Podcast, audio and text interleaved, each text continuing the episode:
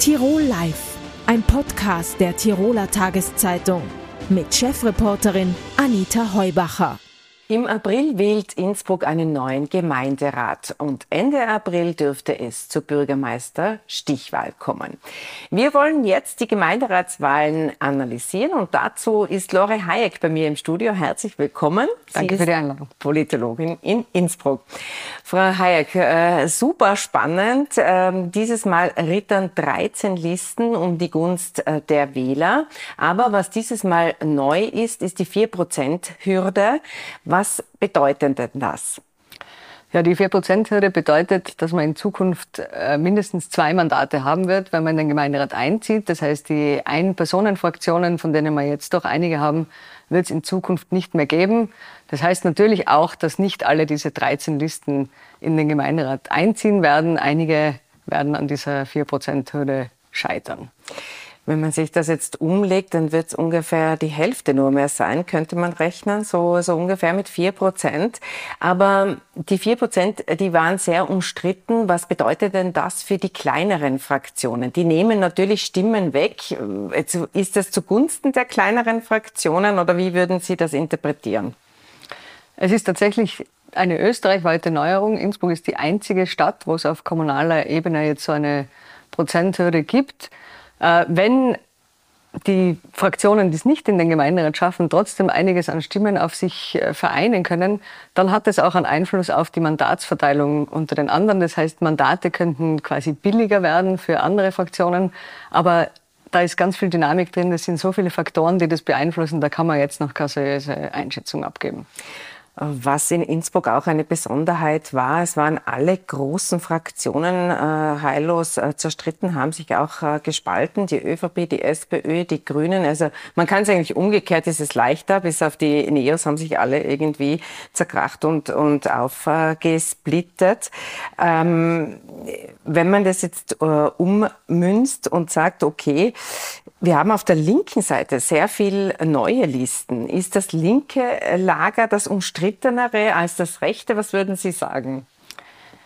Ich finde, äh, auf der kommunalen Ebene ist diese Differenzierung schwierig, weil es gibt einfach ganz unterschiedliche Motivationen, warum Leute kandidieren. Eine Besonderheit, die wir auf der linken Seite haben, ist, dass äh, KPÖ und äh, Alternative Liste Innsbruck dieses Mal getrennt kandidieren. Da könnte die Überlegung dahinter sein, dass die KPÖ sich vielleicht von der Gemeinderatswahl in Salzburg, die einen Monat vorher ist, eine, einen Schwung äh, erwartet. Dort ist ja für die KPÖ ein recht gutes Ergebnis vorhergesagt. Und vielleicht erwartet sich die Innsbrucker KPÖ, dass sie mit diesem Schwung dann auch in den Gemeinderat einziehen kann. Bei der Wahlbeteiligung war es äh, zuletzt so, die lag bei 50 Prozent. Das ist äh, sehr, sehr niedrig für kommunale Wahlen. Ähm, diese Vielzahl an Listen, die jetzt antritt, könnte die bewirken, dass die Wahlbeteiligung steigen wird?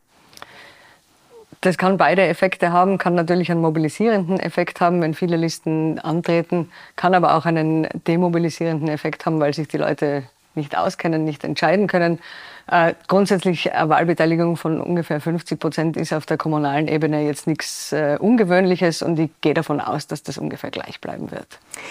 Ähm, einen Faktor in Innsbruck, das sind die Studierenden. Da hat man letztes Mal in der Analyse gemeint, äh, sie seien der Grund dafür gewesen, dass Innsbruck jetzt einen grünen Bürgermeister hat. Ist das äh, eine übertriebene Zuschreibung oder was äh, machen denn die Studierenden aus? Sind sie das Zünglein an der Waage oder haben sie mehr Gewicht? Wir haben keine gesicherten Daten über das Wahlverhalten der Studierenden auf äh, kommunaler Ebene. Wir können uns maximal zum Vergleich anschauen und auch das ist natürlich nicht ganz vergleichbar, wie die ÖH-Wahlen ausgehen. Und da sehen wir schon, also dieses Klischee von den linken grünen Studierenden, das stimmt in dieser Form einfach nicht mehr. Äh, Studierende sind eine ziemlich äh, diverse Gruppe, wo alle Fraktionen äh, gewählt werden. Und ich glaube, so wird sich das auch in der Gemeinderatswahl auswirken.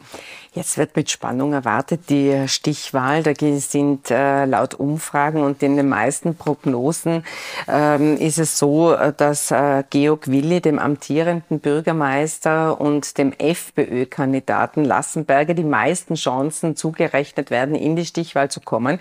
Sehen Sie das ähnlich? Ich persönlich würde im Moment nicht viel Geld wetten darauf, wer in die Stichwahl kommt, weil das ein sehr offenes äh, Rennen ist. Aus meiner Sicht gibt es äh, fünf Kandidaten, Kandidatinnen, die ungefähr die ähnlich äh, abschneiden können. Und ein Gemeinderatswahlkampf lebt noch mehr als andere Wahlgänge vom Straßenwahlkampf, von der Interaktion äh, mit den Wählerinnen und Wählern. Das heißt, da passiert einfach noch sehr viel in den nächsten Monaten. Überraschend war, dass Andrea Haselwander-Schneider, die Parteichefin der Liste Fritz, jetzt auch in Innsbruck antritt. Werden die Karten dadurch neu gemischt? Das halte ich tatsächlich für einen sehr interessanten neuen Faktor. Die Liste Fritz hat ja bei der letzten Landtagswahl in Innsbruck ein sehr gutes Ergebnis erzielt. Andrea Haselwander-Schneider selber hat 2500 Vorzugsstimmen bekommen, nur in Innsbruck.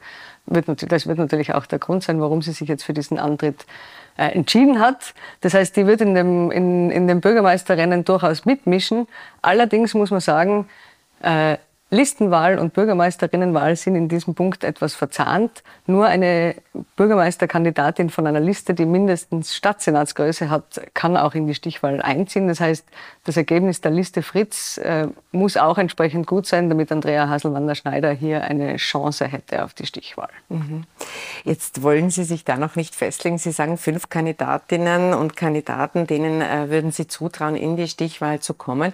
Aber jetzt angenommen, es würde äh, Bürgermeister Meister Georg Willi ähm, bestätigt werden im Amt, dann könnte es so sein, wie es auch jetzt ist, dass er sich einer bürgerlichen Mehrheit gegenüber sieht und das schreckt ja äh, viele Innsbruckerinnen und Innsbrucker, weil, äh, weil man eben so das Gefühl hatte, äh, der Gemeinderat, die Gemeinde, die Stadtpolitik ist so zerstritten, dass nichts mehr weitergeht. Also ist diese Furcht vor einer Neuauflage berechtigt? Also ich glaube, es gibt eine Sache, in der sich alle wahlwerbenden Gruppierungen einig sind, nämlich in der, dass es in der nächsten Periode weniger Streit im Innsbrucker Gemeinderat geben soll.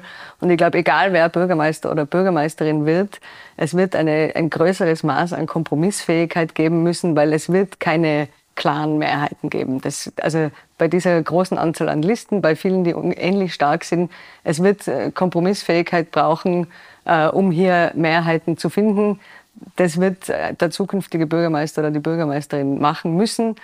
Ähm, eine rechtliche Änderung gibt es dahingehend auch noch. Äh, in der nächsten Periode wird die Macht des Bürgermeisters, der Bürgermeisterin gegenüber dem Gemeinderat etwas äh, beschränkt werden.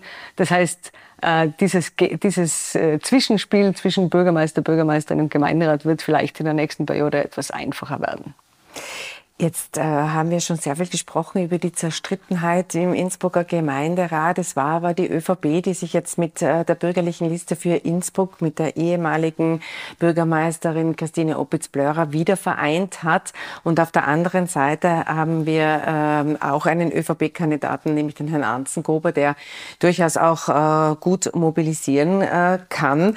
Inwieweit kann denn die ÖVP darstellen, dass man sich wieder vereint hat, wenn man dann doch wieder gegen gegen einen ÖVP-Kandidaten antritt. Sehen Sie das problematisch? Ja, also diese Einigung hat eben nur bedingt funktioniert. Ja, zum einen haben wir ÖVP für Innsbruck und den Seniorenbund, die zum ersten Mal seit 1994 gemeinsam antreten. Ähm, auf der anderen Seite haben wir jetzt den Johannes Anzengruber mit seiner eigenen Liste und der scheint äh, wirklich äh, für die Kommunalpolitik dahingehend sehr gut geeignet sein, dass er eben gut mobilisieren kann, dass er hier entsprechend einen Zuspruch bekommt. Ähm, etwas, wo vielleicht die geeinte bürgerliche Liste, also das neue Innsbruck, noch nachziehen muss. Lore Hayek, herzlichen Dank für den Besuch im Studio. Wir werden uns sicher noch öfter sprechen zu diesem Thema. Glaube ich auch. Dankeschön. Tirol Live ein Podcast der Tiroler Tageszeitung. Das Video dazu sehen Sie auf tt.com.